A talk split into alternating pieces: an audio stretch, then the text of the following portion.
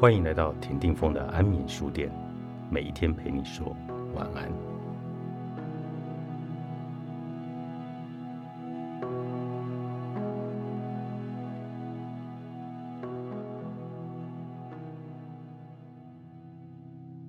我们为何不快乐？我在二十几个国家巡回讲学近十年之久，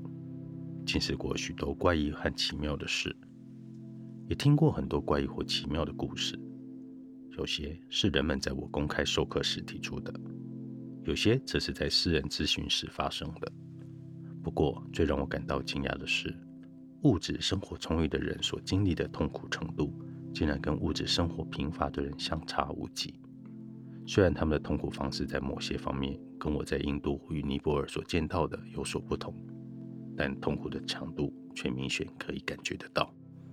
我开始意会到，生活在富裕环境的人。这么的不快乐，是在头几次拜访西方国家，有人带我参观当地的观光地标时，首次看到帝国大厦或埃菲尔铁塔，这些设计师的才华以及建筑工人员之间高度的团队合作与决心，让我不禁为之动容。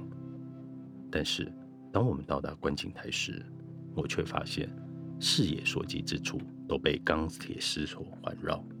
四周也都有警卫在巡逻。我问友人，为什么会有这些铁丝网跟警卫？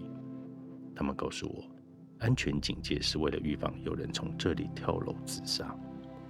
这真是令人感到悲哀极了，因为能够建造如此雄伟建筑的社会，竟然需要采取如此严厉的措施，以防止人们以这么美丽的纪念性建筑作为自杀的工具。安全警戒并没有减损我对这些美丽建筑或建筑技术的欣赏。但是，参访这些地方几次以后，我终于开始明白这些安全警戒跟我观察到的其他现象之间的关联性。虽然人们生活在物质充裕的文明中，也常面带微笑，但是他们眼中却不时流露出不满，甚至是绝望。世界上最快乐的人，永给名就仁波切著，向实文化出版。